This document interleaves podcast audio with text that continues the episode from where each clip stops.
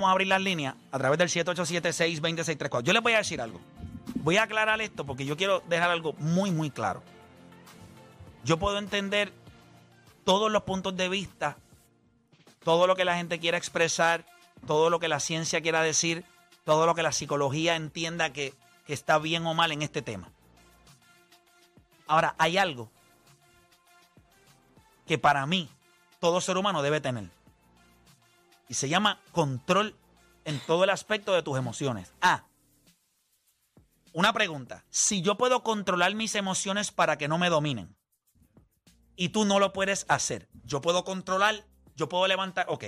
Por ejemplo, tengo una pesa de 10 libras.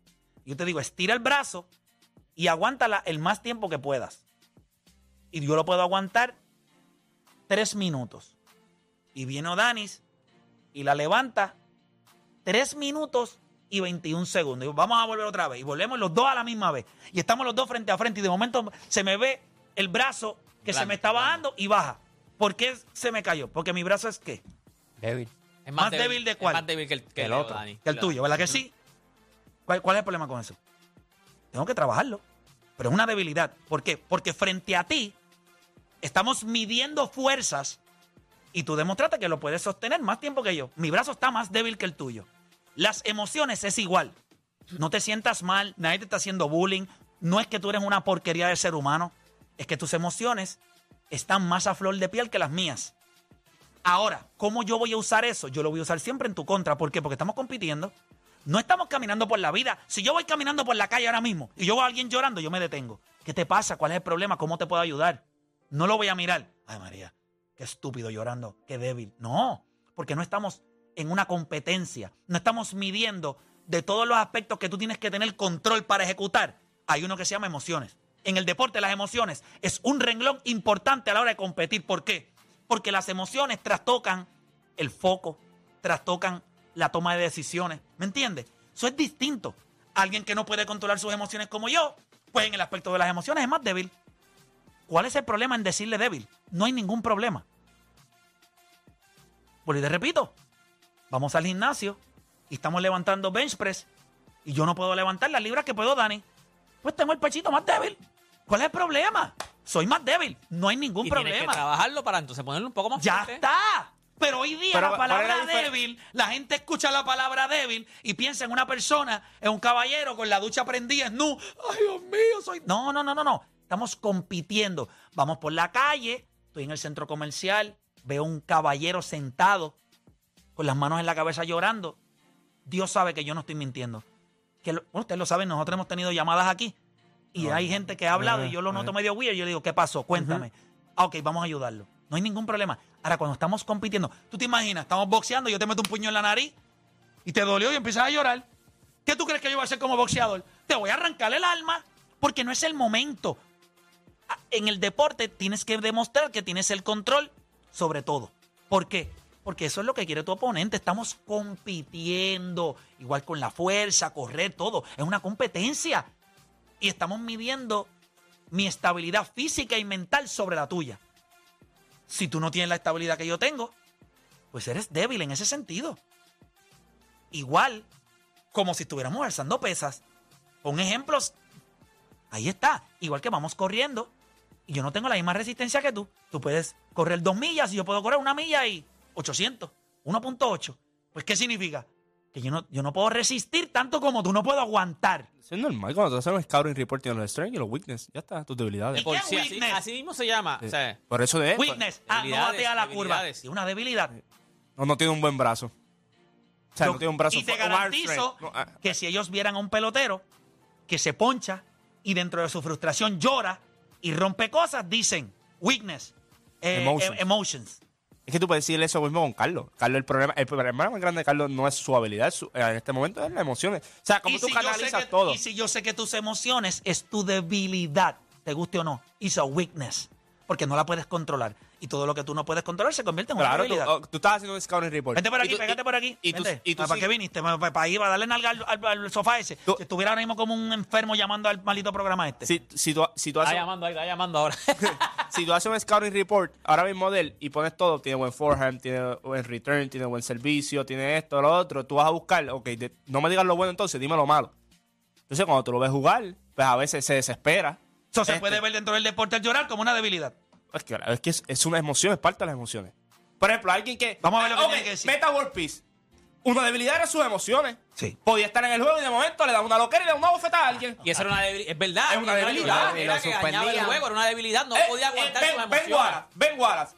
Le daban con pelear, pues es una debilidad, hermano, porque yo no puedo contar contigo en todos los juegos.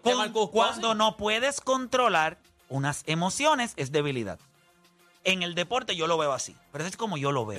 Weakness. Y cuando yo veo a Alcaraz llorar, no es que está mal llorar, no es que soy machista, no, no puedes llorar. Es que en el deporte tu contrincante lo va a ver como una ventaja sobre ti. Ya yo sé que tus emociones te dominan en un momento dado y yo voy a buscar la manera de llevarte a ese mismo lugar una y otra vez. Seas mujer o hombre, yo lo veo de la misma manera. El caso de Naomi Osaka, que me lo trae alguien a través de, de acá de mensaje privado. El caso de Naomi Osaka, que ya ganó y empezó a llorar. Bueno, el caso de Naomi Osaka es muy distinto porque ella ya reconoció que no puede controlar sus emociones y ella tiene que buscar ayuda profesional para hacerlo. Hay que premiarla. Porque yo no voy a criticarla por llorar. Yo no estoy criticando al Caraz.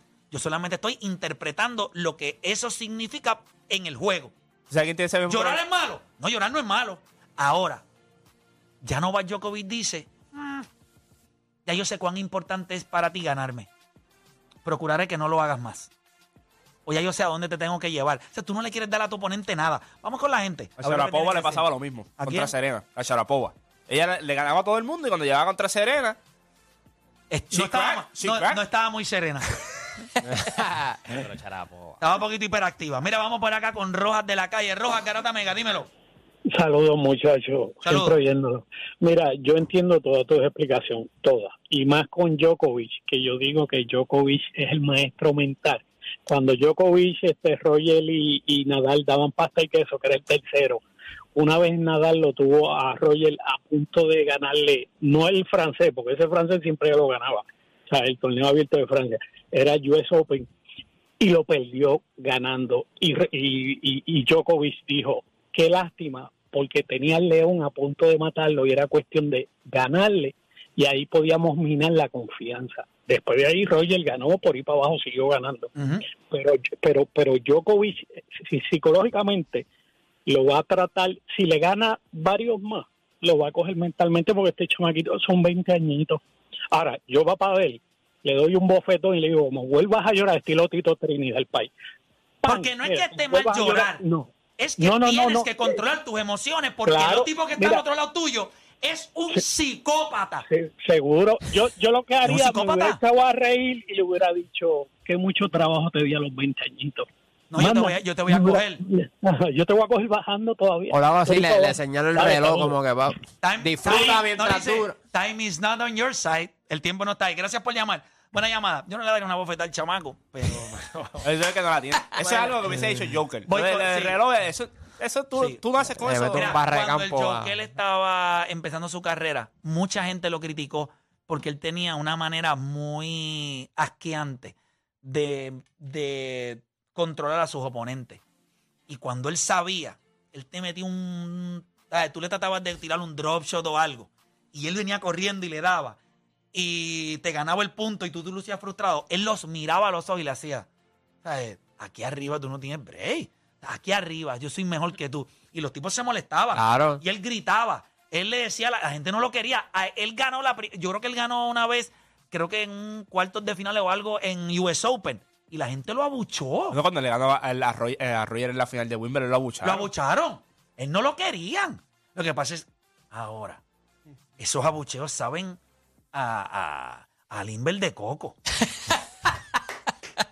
Cuando tú le puedes llegar, y es eso. Pero nada, imagínate un tipo que es así. Y tú al otro lado, puedo entender al niño de 20 años que no, no controló sus emociones.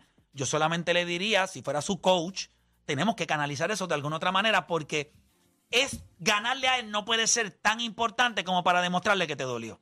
Pero Federer así. Fe- Lo que pasa es que la gente se acuerda de Federer después, obviamente, del tipo que no habla, del tipo que no suda ni nada. Pero Federer cuando empezó, ese era un weakness que él tenía. Él era bien emocionado. Lo que pasa es que no lloraba, pero era bien agresivo, era bien volátil a la hora de jugar. a Tiger fallando un pot y llorando. Tiger llorar. Si ese es el león, ese es el tigre. Pero yo creo que ¿Qué ese, ese fue la Cherry. Yo creo que durante todo el juego tuviste que las emociones siempre se apoderan de él. Al final, pues obviamente tú lo ves llorando y pues, esa es la Cherry. Pero el problema principal de él es como es el approach. Mira, voy con Gaby de Caguas. Gaby, Garata Mega, ¿cómo lo ves? Pues nada, primero saludos a Odani, mil gracias por el sábado darte la vueltita por la actividad, Odani. Ah, saludos, David. Saludos, saludos. El, el- su hija tiene una condición que se llama PVC y están, están tratando de, de recaudar el fondo. Pero qué bueno que llamaste, David. Saludos. Saludos, saludos. Zumba. Mira, este, como deportista, yo lo encuentro que, que pues, explotaron la, la debilidad de él. Tú como deportista, por esa parte, no puedes darle, darle espacio. Te lo digo, porque yo hice arterofilia y cuando a mí me tocaba mirar a los contrincantes que a lo mejor levantaban 10, 20 kilos más que yo, yo los miraba como que, papi, en la próxima te cojo y te arranco la cabeza Sí, no, pero o sea y tú no podías dejar porque si tú eres el más joven tú tienes que demostrarle que el tiempo está a tu favor Full. Definitivo. Yo también puedo entender el caso cuando Coulson eh, hizo la falsa salida y lloró.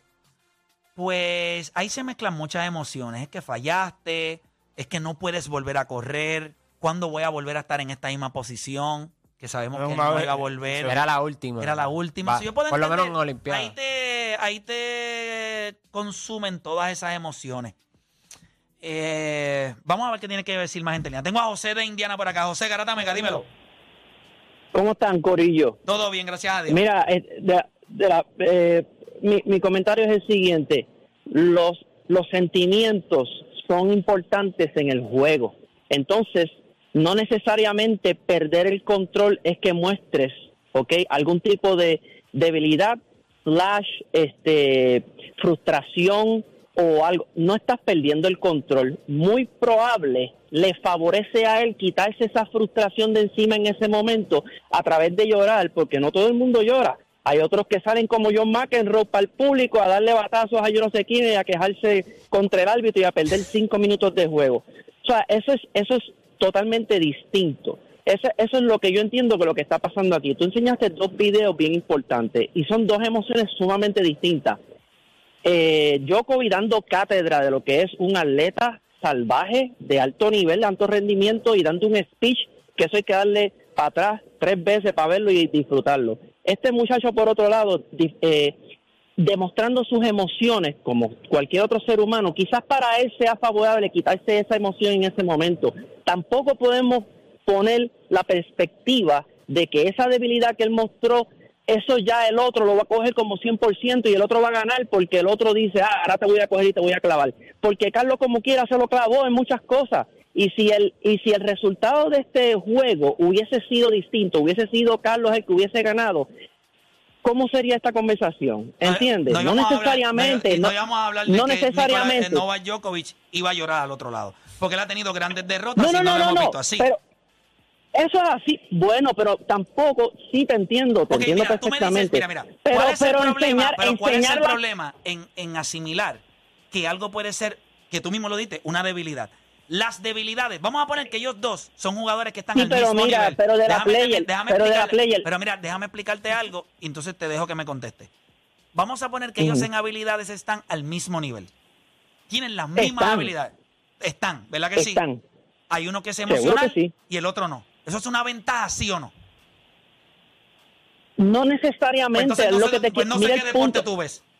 Porque para mí, Mm. si estamos al mismo No, nivel no, no, físico no. y Es mis que- es que- emociones me es que tú- dominan y a ti no, yo tengo una ventaja sobre ti. Pero Tus es que- emociones es te que dominan. para- no, no, no, de la player, yo, yo que difiero de de la, ti. No, es de la, De la Play. Yo no- Primero que no es de la player. Si quieres me dices Héctor, si te hace muy difícil decirme playmaker. Es play. Playmaker, play, pero no de la player.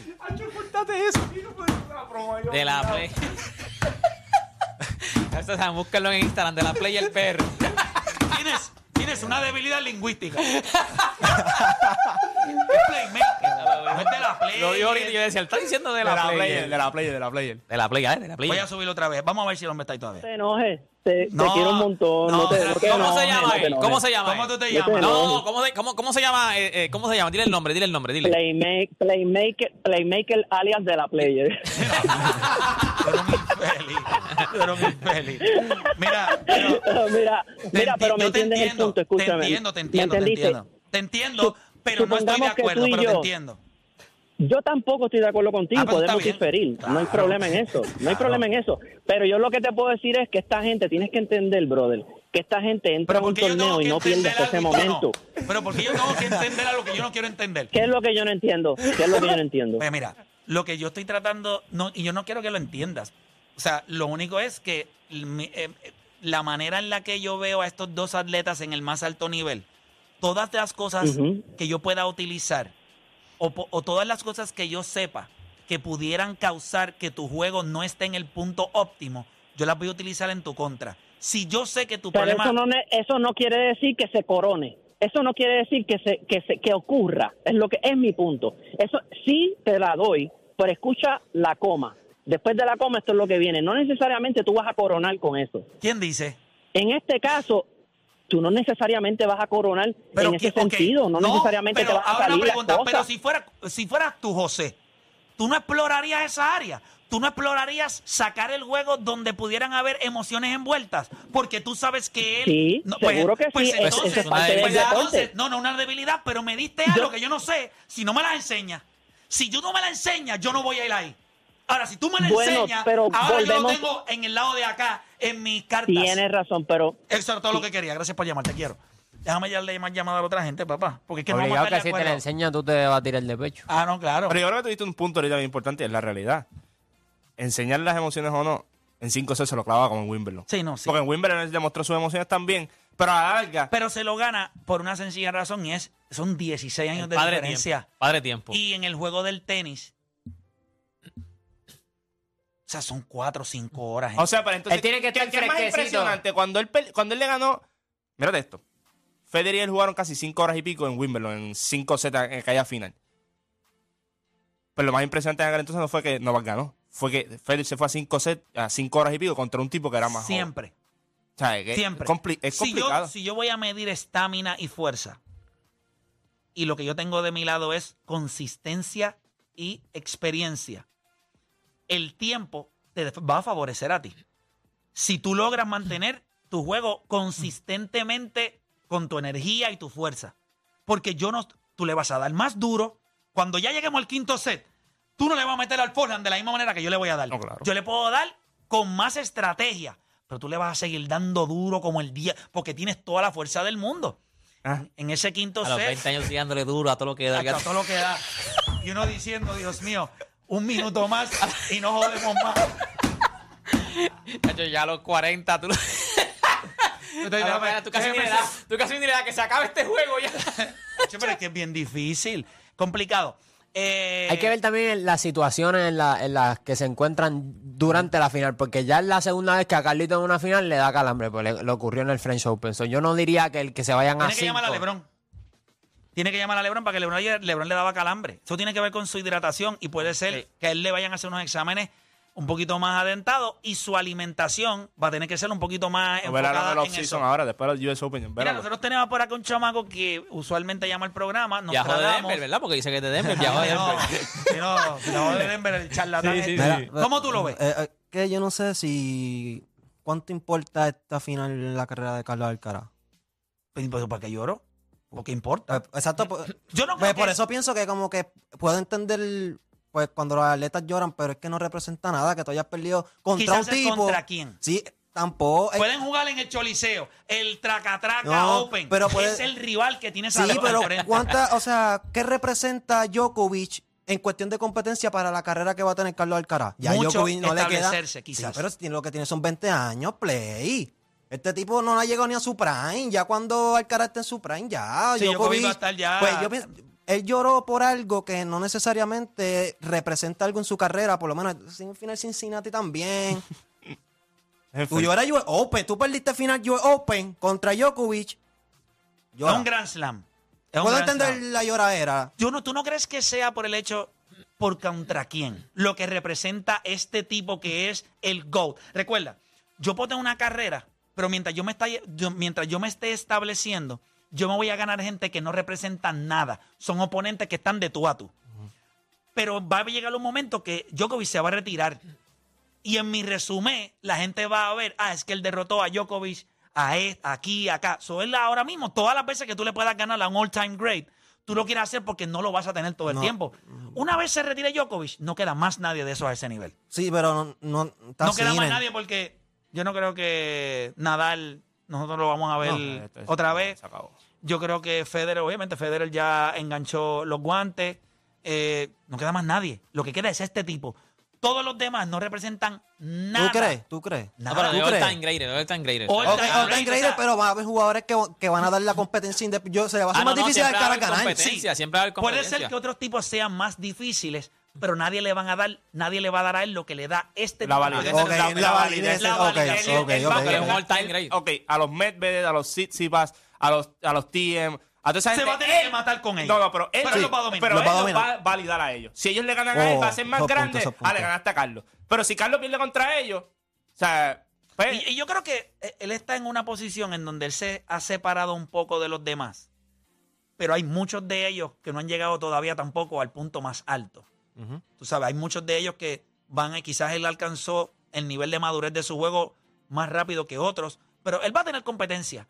Y él va a tener competencia porque lo, que, lo que hay son freaks entrando a este deporte. Y él va a encontrar en uno o dos años chamacos de la misma edad de él o dos años menor que él, con un wingspan más largo, que no tienen que correr tanto como él para llegarle a la bola. ¿Cómo se llama? El, el Tsitsipas. Y- Y- y- y- y y- y. Oban es un animal. Mide Y- 6'7". Y, mi- esos tipos... Tienes, a, tienes a Sacha, que es el alemán que mide 6'5". ¿Cómo él va a competir contra esos tipos? Él le va a correr, le va a dar un follan y los tipos van a dar dos pasos menos que él Y y, se lo van a devolver. La misma eh, fuerza. las herramientas de él, pues, ninguno tiene las herramientas. Ninguno las tiene. Y esa es la diferencia. Pero yo creo que él va a tener que trabajar demasiado, muchos juegos largos en su carrera para poder dominar por sus dimensiones Se físicas. va a romper. ¿Tú crees que se rompe? Sí, porque es que no hay. O sea, tú tienes, que- tendrías que ser un, un fenómeno de la naturaleza, lo cual él no es físicamente. Físicamente. Él es un gran jugador, con una madurez en el, en el servicio, con una madurez en el return. eh, es un tipo bien Pero tú, puedes dominar de, pero tú puedes dominar de diferentes formas, porque lo mismo yo te puedo Pero decir no es fitness, él es un jugador de Sí, fuerza. pero yo te puedo decir lo mismo de Jokic. Fí- Físicamente, él no está al nivel de los, de los otros tipos. O sea, Alcaraz no... Este, Pero mide en cuestión siete de pies. cuerpo... Mide siete Eso tiene pies. una diferencia, tiene unas siete pies. No, es y- más y el alto que los deporte es demás. distinto. Y el deporte es Y el distinto. deporte es distinto. En este deporte tú representas, es- hay muchas de las cosas que ellos tienen que hacer que tienen que ver con su explosividad, con su fuerza y distancia, terreno que tú cubres. Hay unas áreas. Cuando tú eres más pequeño, tú tienes que caminar más pa- o tienes que correr más. Tienes que ser más explosivo para generar el torque, para poder devolverle lo suficientemente fuerte a tu oponente para que él tenga trabajo para... No es devolverla. No, es que poner, colocarla. de- colocarla con fuerza para que tú no puedas entonces Pero se va a hacer romper tiro- por el nivel de competencia, porque Nadal y Federer también eran. com- O No sea, solamente por 6-1, el- son, los tres son 6-1. So, Sí, no solamente por su nivel de competencia, sino por el tipo de juego que él tiene. Porque pues, Federer, a pesar de todo, cuando tú lo ves, es un tipo muy finés. O sea, tú lo veas que el tipo ni sudaba, el tipo con su bandita. Él le daba duro, pero era un tipo más, tú me entiendes, su juego. Tú ves a Nadal y Nadal, Nadal tenía que estar corriendo. A veces yo veo los juegos de Nadal y yo me cansaba. Yo me vi un Gatorade. Y yo creo que, y yo creo que Nadal, Nadal le pasaba eso porque no dominaba hardcore ni grass. No, se le hacía, hacía difícil. hueco. Pero este tipo es al revés. O sea, como dijo Joker, yo que cuando lo miré, a mí me sorprendió cuán rápido coge el grass. Como yo dije ahorita, a Joker le tomó 8 años dominar el pasto. O sea, este tipo es- en, Yo tengo un pana que lo domina de los 13. Happy es de los 13 dominaba. Hacho. El que fuera. Pero nada, te enti- entiendo tu punto. Este, Ay, mi madre. de los 13, papá. Yo nunca le vi los ojos blancos, ¿viste? Nunca. Siempre se lo vi colorado. Rojo. Le da cocodrilo, un cocodrilo. Tenía con conjuntivitis de por vida el tipo. Increíble, mano. Pero, tú sabes, mira. ¿Cuál yo- es tu punto, Play? Pero yo dame tu, creo que ¿cuál es tu cuan- punto? Cuando los, cuando los niños van creciendo, y esto, quizás esta no es, no se trata de reprimir las emociones, pero en el mundo en el que nosotros vivimos, nosotros no podemos tampoco ser estúpidos. El mundo que está allá afuera va a mirar cada cosa que tú haces, cada cosa que no haces, cada cosa que puedes y la que no puedes hacer. Y van a buscar utilizarla en tu contra. ¿Por qué? Porque vivimos, si ustedes creen que ustedes caminan por la vida y nadie está compitiendo contra ustedes, ustedes son idiotas. Eso no existe. Usted compite en la universidad, bueno, usted compite en la escuela, En el trabajo. en el trabajo, en la universidad. Cada vez que usted está en una conversación con alguien, usted está tratando de convencerlo de un punto de vista. Usted está tratando, cuando usted está tratando de enamorar a alguien, usted es un reto. Fíjate, La otra persona también. Tú te, tú te compras ropa porque quieres vestirte mejor que el otro, o que quieres verte, ve- verte bien, las tenis, tú quieres las más o sea, las que La- mejor se vean. Es una constante competencia. Eh, eh, La vida es una constante competencia. Usted puede llevarlo a un nivel tóxico, o usted sencillamente Exacto. puede. Yo creo que ya cuando lo lleva a la ropa y los tenis está al garete. Estás Pero tóxico, es estás tóxico, estás tóxico. No, no, no, pero es que te estoy diciendo Pero que hay al gente que nivel de vive compe- compitiendo de Exacto, al nivel de competencia que Los tú puedes artistas llegar. ahora mismo, los artistas Se compite de todo. se compite. A eso es lo que me sea, refiero. tú no las ¿Qué tienes. significa? Que cuando vas a la calle, tú no es que vas a reprimir tus emociones. Tú tienes que dejarlas salir. Hay muchas maneras de poder hacerlo. Lo más importante desde que somos niños es aprender a manejarlas. Llorar es, es estallar porque no sabes ya cómo manejarlo y tienes que llorar para liberar emociones desde temprana edad, cosa que obviamente, ¿verdad? Mis papás no hicieron conmigo, esa es la realidad. Yo, ¿verdad? Creo que con Denzel y con Alonso lo he implementado. Me gusta que ellos busquen ayuda, que tengan ayuda si no pueden lidiar con algo. Eso es importante. ¿Por qué? Porque entonces cuando lleguen esos momentos, no es que no van a llorar, pero van a poder manejarlo. Y eso es lo que tú quieres. So, yo le daría este consejo. Si usted tiene hijos que están dentro del mundo del deporte, ir a un psicólogo y llevarlo eh, rutinariamente, ah, para que el niño no tiene ningún problema. Sí, él va a bregar con emociones, con retos constantes, con expectativas. No busques solucionar el problema cuando lo tienes. Busca tener las herramientas para que cuando llegue, ya, él Ya sepa está ready. hacerlo. A eso es lo que yo me refiero. Y en el deporte, no es que tú vendas una mentalidad de fortaleza, es que está probado que cuando tus emociones toman control de tu ser, no puedes pensar de la misma manera, no puedes ejecutar. Entonces, ¿qué tienes que hacer? Controlarla. Si tú no las puedes controlar y la otra persona sí, pues la otra persona tiene una ventaja sobre ti. Si tiene una ventaja sobre ti, es que identificó una debilidad. ¿Qué tú haces con las debilidades? No, no te tienes que sentir mal porque alguien te diga que eres débil porque no puedes controlarte. Es que debes trabajar para hacerlo. Nosotros tenemos que aprender a coger las palabras y no sentirnos menos porque tenemos una debilidad. El problema es que nosotros hoy miramos las cosas que no tenemos y nos hacen sentir que somos menos que la otra persona. No, no somos menos. Es que sencillamente tenemos que trabajarlas. Y si el approach es el correcto, no hay ningún problema. Siempre van a haber idiotas que lo van a tratar de. o sea, yo entiendo el bullying, entiendo la gente, yo entiendo. La gente llama a este programa, ah, LeBron James, mira, la llorona. O sea, yo entiendo esas estupideces. Pero esa gente va a existir siempre. Esos son los tipos que tú no buscas rodearte en tu vida. Pero en el nivel de competencia, no, tú tienes que estar sharp. ¿Por qué? Si tú quieres ser al nivel más alto, los tipos más altos, yo no sé a qué nivel usted quiere llegar. Los Michael Jordan, los Tiger Woods, los Muhammad Ali, si esa es la vara de grandeza que usted quiere alcanzar en cualquier lugar de su trabajo, esos tipos, aunque usted no lo crea, ellos trabajaron su manera de pensar. No es que no tenían emociones. Usted dice que Tiger Woods tiene que haber llorado más que lo que usted ha llorado hasta el día de hoy en su vida. Y Kobe Bryant, estoy seguro, más sentimental no podía ser, pero usted no lo vio. Mohamed Ali, sabrá Dios. Michael Jordan. ¿Qué usted cree todas las emociones que tenía Michael Jordan en el sentido de su papá, el juego, las frustraciones? Pero este tipo decía, al otro lado hay un tipo que me quiere ganar. ¿Cómo yo lo...? Serena Williams. Yo veo a Serena Williams. Yo veo a Martina, Na- Gigi Fernández. ¿Qué ¿Usted cree que esas mujeres... eh, ¿Qué pasa? No, papá, esta gente mentalmente se prepararon y alcanzaron el nivel más alto porque no porque reprimen sus emociones, es que las dominaron.